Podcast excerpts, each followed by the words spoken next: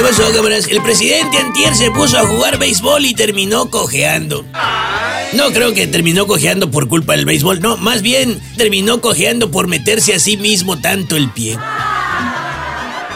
Ahora sus coplas le tocaron a la UNAM. Fíjate, Clavillazo no se da cuenta que cuando se lanza contra la UNAM, se lanza contra cientos de miles de académicos y estudiantes, además de los egresados. Y AMLO rezongó contra la máxima casa de estudios al estilo de Don Cruz Treviño Martínez de la Garza.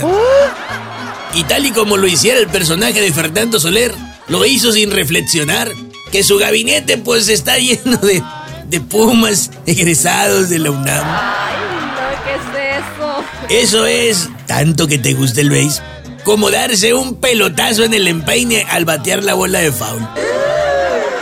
Así que, que no siga cabiendo duda. Y ustedes, señores regañones antipatizantes del presidente, aprendan ya de una vez. La única oposición que tiene Andrés Manuel López Obrador es su propia torpeza y terquedad.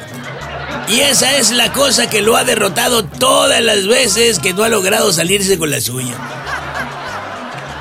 Así ya el eterno berrinche de ustedes, pues es mero aderezo.